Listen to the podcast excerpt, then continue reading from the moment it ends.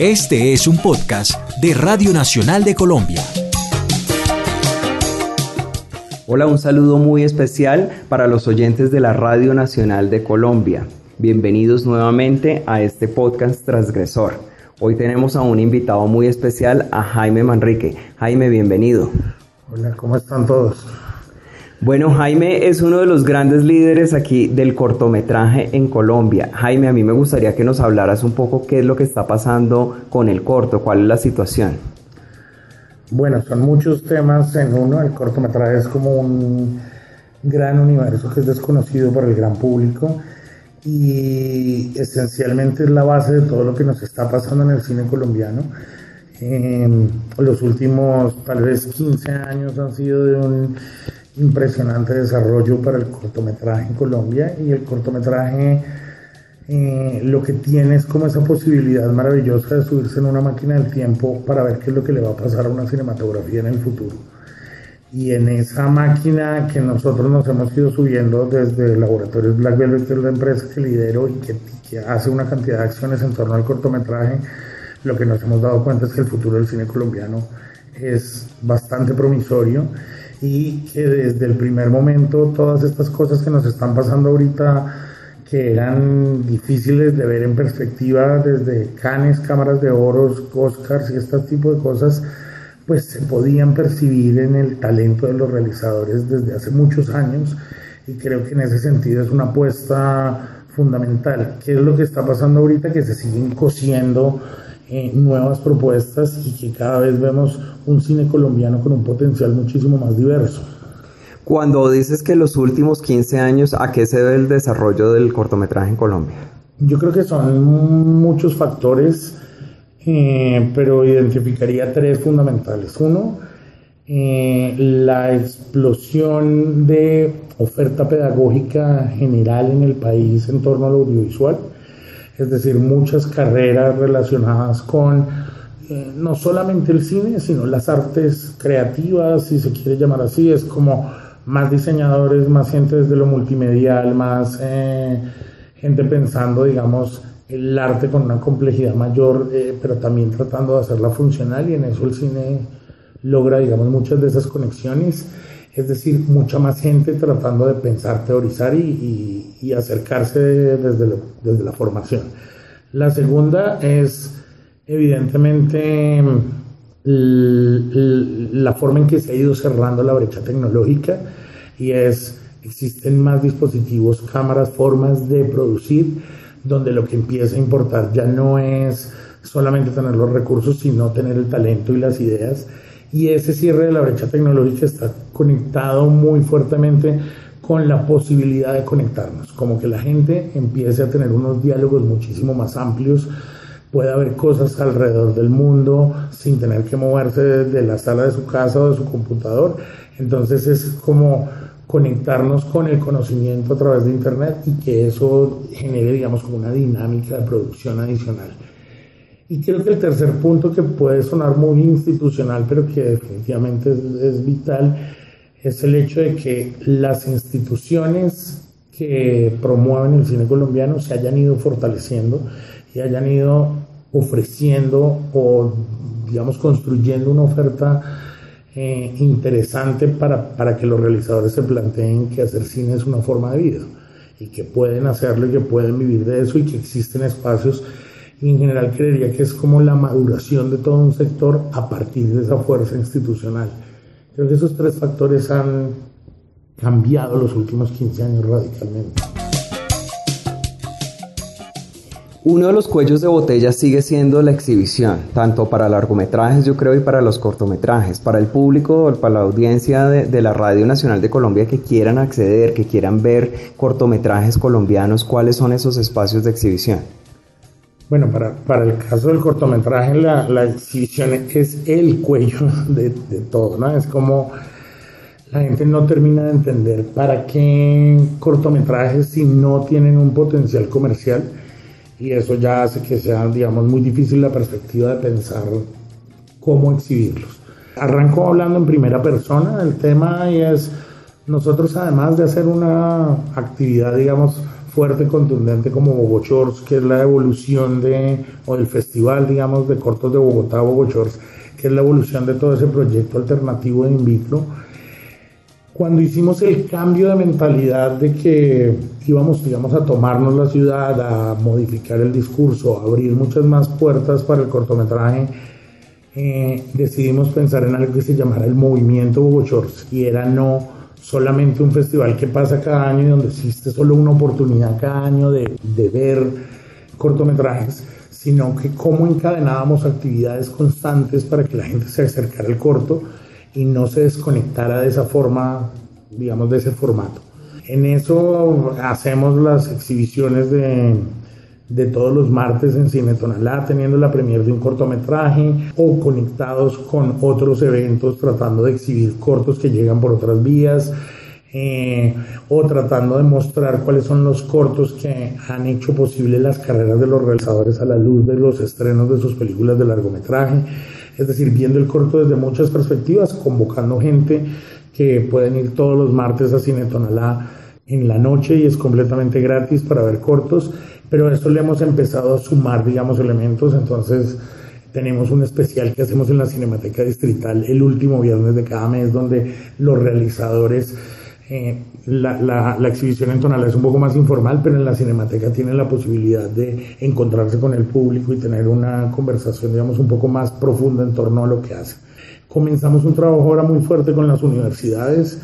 eh, con la Jorge Tadeo Lozano. Estamos haciendo algo que se llama Bogochor Sessions Retro y es el recorrido de la carrera de un realizador a partir de sus cortos. Cómo llegó a ese largo, ya hemos hecho Clips López, Carlos Zapata, el director de Las Tetas de mi Madre, el director de Alias María.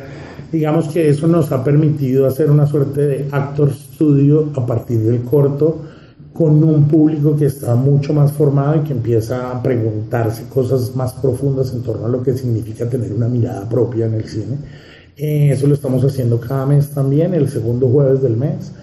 Eh, y tenemos una nueva actividad que ahora comenzó cada 15 días, que es una nueva locura, que es Bogochor Sessions bajo la luna en la Universidad de los Andes, con un escenario maravilloso para cerca de 250 personas en, ese punto que conecta la Universidad de los Andes con el barrio cerca de La Pola, en esa calle, comenzando a las 6 de la tarde, mostrando cortos nacionales e internacionales y conectando públicos más diversos cada vez y esa es como la búsqueda. Para mí el ideal es si pudiéramos tener un evento al día, que en el mes pudiéramos tener 30 eventos que conectaran a la gente más mayor, a los jóvenes, a los niños, a la gente de las universidades, en torno a una cosa que creo que es una de las de los problemas fundamentales del cine en nuestro país y es nosotros no tenemos públicos formados, pero no es que sencillamente formarlos sea un asunto de mostrarles cosas, sino de no cerrarles las puertas. ¿Y, a qué me refiero con eso? Y es que siento que el cortometraje sí es como eh, una bandeja de bocados. Jaime, y hablabas mucho del gran esfuerzo que vienes haciendo en Bogotá y con respecto a otras ciudades, ¿está la intención, el objetivo de que Bogotá se empiece a llegar a otras ciudades del país? De hecho, digamos que Bogotá Sessions es nuestro ejercicio local en Bogotá, viene de Bogotá y es de Bogotá para el mundo pero hace tres años venimos trabajando en dos líneas importantes. Una, Bogotá Ruta Colombia, que comienza en el Festival Internacional de Cine de Cartagena, el evento más importante de nuestro país. En Cartagena tenemos una alianza fundamental con el programa que es como la dimensión social del FIXI, que es Cine en los Barrios, y presentamos cortometrajes seleccionados de Bogotá, de lo mejor que ha pasado por el festival y por el movimiento Bogotá en 700 espacios eh, gestionados por el FIXI en Bolívar y el Atlántico, en plazas públicas, escuelas, universidades, salones de la cultura, bueno, muchísimos espacios y creo que ese es, ese es el comienzo de Ruta Colombia cada marzo en el FIXI, que luego se va extendiendo al resto de las ciudades y logramos completar un total de cerca de 20 ciudades a lo largo del año. Tratamos de irlo ampliando y lo que buscamos son socios y gente que quiera sumarse, digamos, a esa iniciativa. Muy pronto comenzaremos un trabajo con el SENA y con los eh, regionales de formación audiovisual para poner cortos al acceso de la gente que está haciendo formación en ese sentido. Y en el caso internacional tenemos algo que se llama Bobo Shorts World Tour, que es poder poner los cortos colombianos en escenarios internacionales a partir de alianzas que tenemos con festivales, con festivales de cine colombiano en el mundo y que se vuelve una posibilidad, digamos, de que ese público que está afuera se dé cuenta, digamos, del potencial que hay en el, en el cine colombiano, que es lo que podemos ver en los cortos.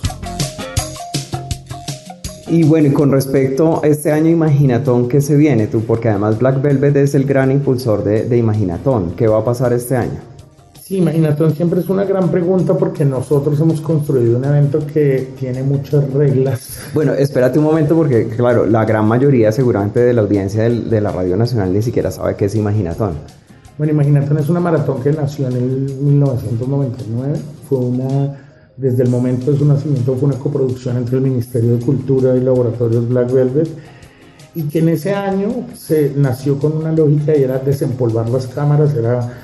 como perderle miedo a salir a rodar cosas en un momento en que no había cómo tener mucha más producción en el país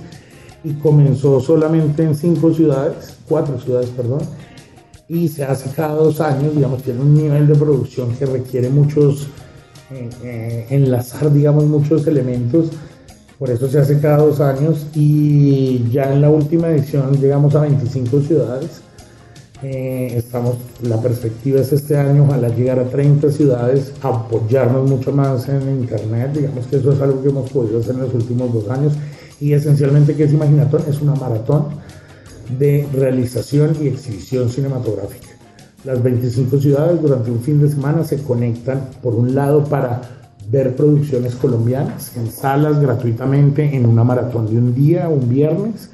y ese mismo viernes comienza una maratón de realización que dura, durante, dura, digamos, ese fin de semana hasta el domingo, en la que la invitación es que la gente cuente historias de un minuto en plano secuencia, que sean narrativas o ficciones en todos los tipos de géneros, promoviendo, digamos, la participación de, un, de, de unos eh, realizadores mucho más amateurs, pero también de la gente profesional, que cada vez es más y eso es lo interesante. Y al final tenemos de ese fin de semana cerca de 1200 cortos de un minuto, que luego la locura es que el jurado, como fuiste jurado, eh, los vea y,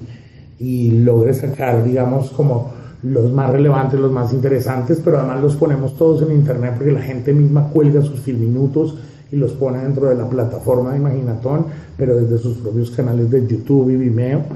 Y se vuelve una cosa maravillosa y es como cada dos años eh, hacer un scan o tomar una radiografía del imaginario de Colombia. Y hay una cosa que a mí me parece que es de las más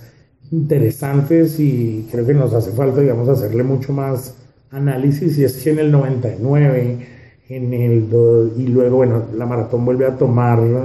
queda cinco años parado y se vuelve a hacer en el 2006 y desde, desde el 2006 hacia acá ha sido continuo pero 99 2006 y 2008 son años en donde un altísimo porcentaje de las historias eran sobre atracos, violaciones, robos, creo que una suerte de paranoia nacional que nos estaba invadiendo y como que nos estábamos perdiendo la capacidad de soñar. Cuando empezamos a ver el resultado de 2010, 2012, 2014, hay mucho más fantasía, hay muchas más historias de géneros, hay mucha más comedia musical, eh, una, una sección como la LGTBI que ha sido fundamental porque es el ejercicio de la inclusión a todos los niveles y es pensarnos como una sociedad de, mucho más respetuosa y mucho más eh, coherente, eso lo ha podido registrar Imaginatón en el crecimiento de lo que la gente quiere contar. Jaime, y este año para que la gente sepa, los que quieran participar, ¿cuándo, ¿cuándo estás pensando que va a ser la convocatoria? Digamos, en los últimos cinco ediciones ha estado conectado con la Semana del Cine Colombiano y este año la Semana del Cine Colombiano va a ser en septiembre sigue siendo un evento que es una coproducción con el Ministerio de Cultura, así que también, digamos, dependemos de esa agenda, de gran agenda cultural cinematográfica del país. Lo importante es que la gente esté conectada en las redes sociales, estamos en Facebook, en, en YouTube, en Instagram, en Twitter, como Imaginatón. Bueno, pues Jaime, muchísimas gracias por estar en este podcast transgresor. Eh, yo creo que nos has ofrecido una mirada general de lo difícil también, pero, pero también lo motivador que es estar en este mundo del cortometraje. Cada vez es más difícil, pero tú has sido uno de los grandes impulsores del cortometraje en Colombia. Así que muchas gracias por estar en Radio Nacional. Bueno, Jaime, muchas gracias y qué bueno que se hable del corto en más espacios.